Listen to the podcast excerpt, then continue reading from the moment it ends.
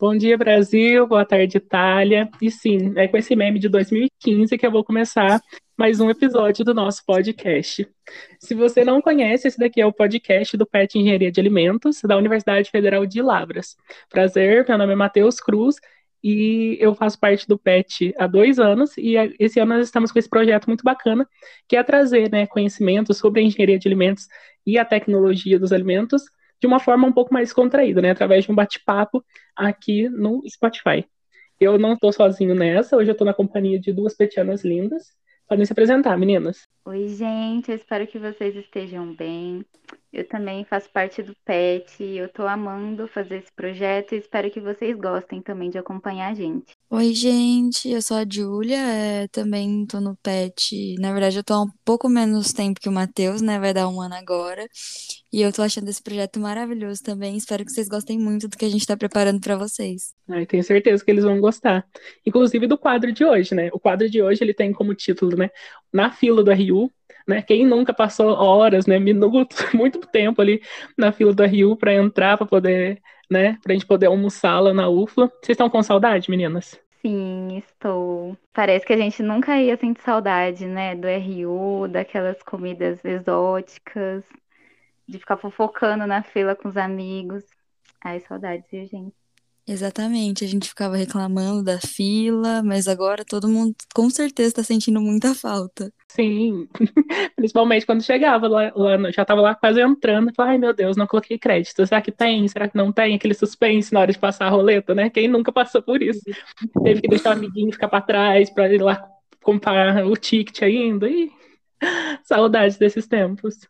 E, né, para você que está ouvindo o nosso episódio pela primeira vez, o quadro Na Fila da Rio, ele tem como objetivo a gente falar sobre legislação, às vezes a gente vai falar sobre comida, às vezes a gente vai falar sobre doce, ah, inclusive também saudade dos docinhos depois do almoço. Uma paradinha pós-almoço ali no doce, né, quem nunca? Muito bom. Ah, era muito bom. Inclusive, provavelmente devo estar tá devendo aí muita gente um real, porque eu nunca tinha dinheiro, aí tinha que pedir emprestado. Às vezes, ai, paga pra mim. Ah, um chupa-chupa. Cada vez era uma coisa. Tava chovendo eu comprando chupa-chupa, mas ok, tudo bem. uh, espero que vocês gostem do nosso episódio de hoje. Nós vamos falar sobre legislação, né? Mais especificamente falando. E se você ficou curioso para saber qual é o nosso tema de hoje, é só esperar a nossa vinheta. Então, roda a vinheta. Gente, esqueci minha carteirinha. Você tem crédito na carteirinha, né? Espero que hoje seja suco laranja. É o mais gostoso. É cubos bovinos hoje? Não é, mas lá no aplicativo tava falando que ia ser espetinho. Oxi. Bom, gente, então, a gente está falando sobre RDC, mas afinal, o que, que significa isso, né? Bom, essa sigla significa uma resolução da diretoria colegiada. Normalmente, ela é uma descrição de regulamento técnico que tem como objetivo regulamentar um registro de produtos, como é o caso, por exemplo, da RDC 185. Todas as RDCs estão ligadas de alguma forma com todos os processos regulatórios, desde a licença de funcionamento à regulação de produtos. Hoje a gente vai falar da RDC 429/2020. É, então, né, é, a RDC 429 foi publicada pela Anvisa no Diário Oficial da União do dia 9 de 10 de 2020, né, no ano passado, e ela dispõe sobre a rotulagem nutricional dos alimentos embalados. É aplicada, né, aos alimentos que são, que são embalados na ausência dos consumidores, e pode incluir bebidas, ingredientes, aditivos alimentares e até coadjuvantes de tecnologia. É, inclusive os que são destinados somente para processos industriais ou até serviços de alimentação, né? E também, junto com a RDC 429, a gente tem a Instrução Normativa 75 de 2020 também, que ela entra, né, como um complemento à RDC, porque ela detalha com mais precisão e explica de uma forma mais clara os requisitos técnicos que estão previstos na RDC 429. É interessante a gente ressaltar que nem todos os produtos, né, eles precisam atender a essa legislação. Existem alguns produtos que estão fora, né, da, dos critérios adotados pela RDC 429. Entre eles, nós temos a água mineral natural, nós temos a água natural, nós temos a água adicionada de sais, a água do mar dessalinizada, a água potável, a água envasada. Ou seja, se você trabalha numa indústria né, que é, trabalha, tem como produto a água, é, você tem que ver se ela se encaixa em alguma dessas denominações de venda, porque caso ela se encaixe, você não precisa ficar preocupado com essa RDC. A agência regulamentadora, né, ou seja, a Anvisa, ela tem fez essa modificação, né, ela passou aí por vários anos, né, até a gente conseguir chegar nessa nova resolução, porque há, há anos que a gente já estava pedindo aí para uma nova, uma nova legislação que trabalhasse a rotulagem nutricional, né? Porque a rotulagem nutricional ela tem que ser vista como um instrumento da saúde pública, né? Já que ela traz informações muito importantes para o consumidor, para a hora que ele for escolher o seu produto, né? A gente sempre escolhe o produto mais saudável e da forma mais consciente possível.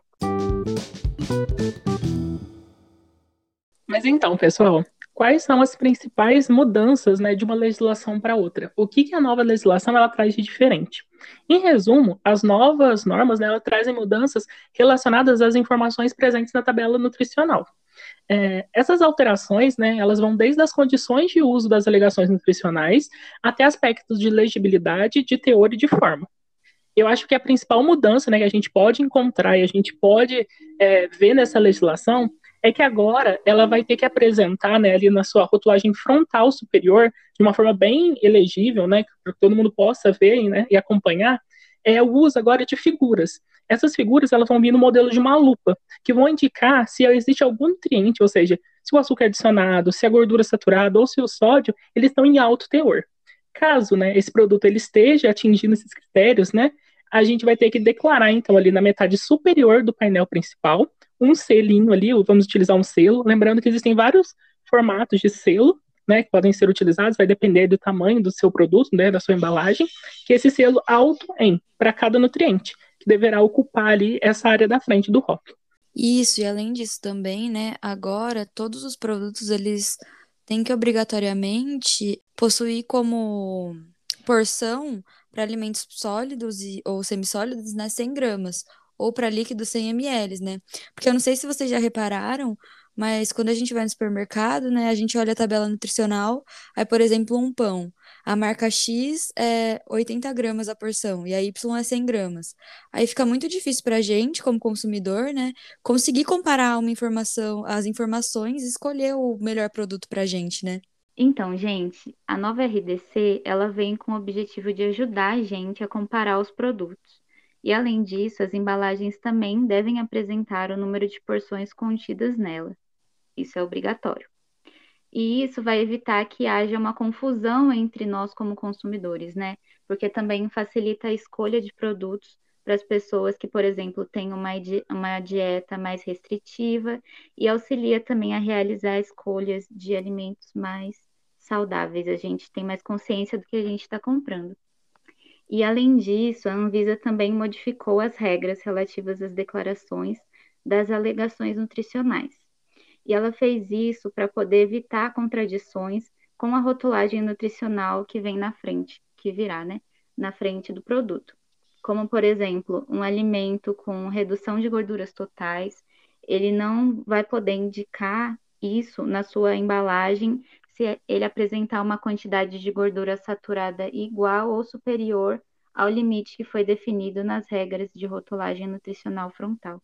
Outro ponto também que eu acho que vale a pena ser ressaltado é que a RDC 429, né, agora ela também pede que seja indicado o teor de açúcar que é adicionado durante o processamento do produto, né? E além disso também, a tabela de informação nutricional, ela tem que ter agora os dados é, escritos em letras pretas com fundo branco, porque aí facilita a leitura do consumidor, né? Quando ele for observar o rótulo do produto, né? É, essa tabela de informação nutricional também tem que ficar localizada próxima à lista de ingredientes em uma superfície contínua, né? Então, não pode ficar em uma parte quebrada da embalagem e nem em áreas encobertas é, ou deformadas, né? E que sejam difíceis da visualização. É, mas também, né, claro, isso tem a sua exceção, né, que são os produtos pequenos, porque muitas vezes a gente sabe que não dá para a tabela ficar em alguma parte que seja que não seja encoberta, mas mesmo assim, é, nesses casos, a tabela ela tem que estar num lugar que seja acessível ou em uma parte secundária da embalagem. Então, gente, agora falando sobre o prazo de adequação. Bom, a resolução RDC 429/20, junto com a instrução normativa IN número 75/20, elas entram em vigor a partir do dia 9 de outubro de 2022. E a partir dessa data, várias normas serão revogadas, como a resolução RDC número 360/03, que é relacionada à rotulagem nutricional de alimentos embalados, a RDC número 359/03, que fala sobre as porções de alimentos para fins de rotulagem nutricional, e por fim a RDC número 54/12, que fala sobre informações nutricionais complementares. Além disso, né, os produtos que já, que já estiverem no mercado a partir dessa data, eles vão ter o prazo de adequação de 12 meses, né? Ou seja, eles têm até o dia 9 de outubro de 2023 as adequações previstas na RDC 429. É, já os produtos que são destinados exclusivamente para o processamento industrial ou para serviços de alimentação, eles vão ter que estar adequados já na data de entrada do regulamento, né? que seria no dia 9 de outubro de 2022. Porque assim, né, os fabricantes de alimentos e bebidas vão ter acesso às informações nutricionais das matérias-primas e dos ingredientes alimentares que eles vão utilizar na preparação do produto deles. Sim, porém nós também temos aí uma outra exceção, que são os alimentos fabricados por empresas de pequeno porte, ou seja, os agricultores familiares, os microempreendedores, esses terão um prazo de adequação um pouquinho maior. Eles vão ter 24 meses, né, após a entrada em vigor da legislação, para eles poderem se adequar. Então, eles vão até o dia 9 de outubro de 2024. Ou seja, os produtos fabricados até o término do prazo de adequação, né, poderão ser comercializados até o fim do, do, pra, do, do, seu prazo de validade, ou seja, todos os produtos que forem fabricados até o dia 9 de outubro de 2024 pelas pequenas empresas, né, pelas empresas de pequeno porte, poderão ser é, comercializados até o fim do seu prazo de validade.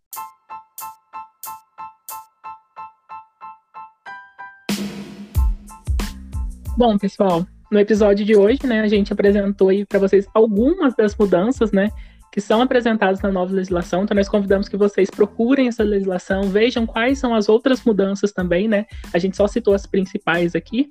E também, né, como forma de vocês sempre se manterem informados com relação a essa parte de legislação, nós vamos fazer algumas indicações.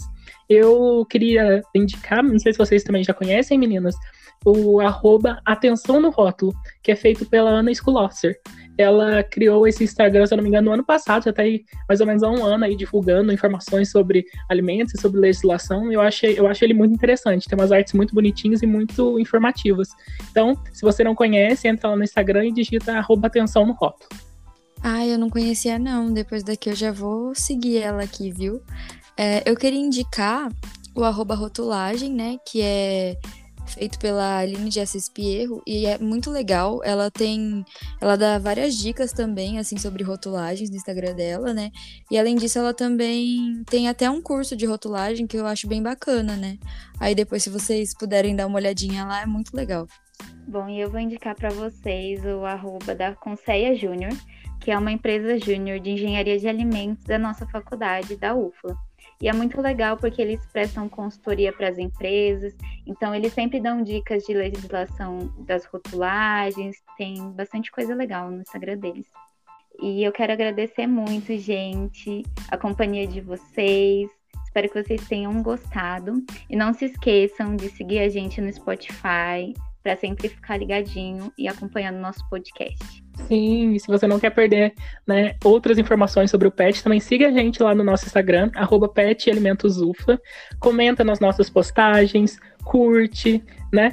Para vocês sempre ficarem é, inteirados de tudo que está rolando dentro do PET. Sim, e também, né, se inscrevam no nosso canal no YouTube, né, que é Pet Engenharia de Alimentos UFLA, que a gente tem bastante conteúdo legal sobre as normas da BNT, a gente tem vários outros tipos de capacitação também, né, calculadora científica. É, e é isso, gente. Muito obrigada. Muito obrigada, pessoal. Beijinhos científicos para vocês. Tchau, gente. E até a próxima. Um beijo.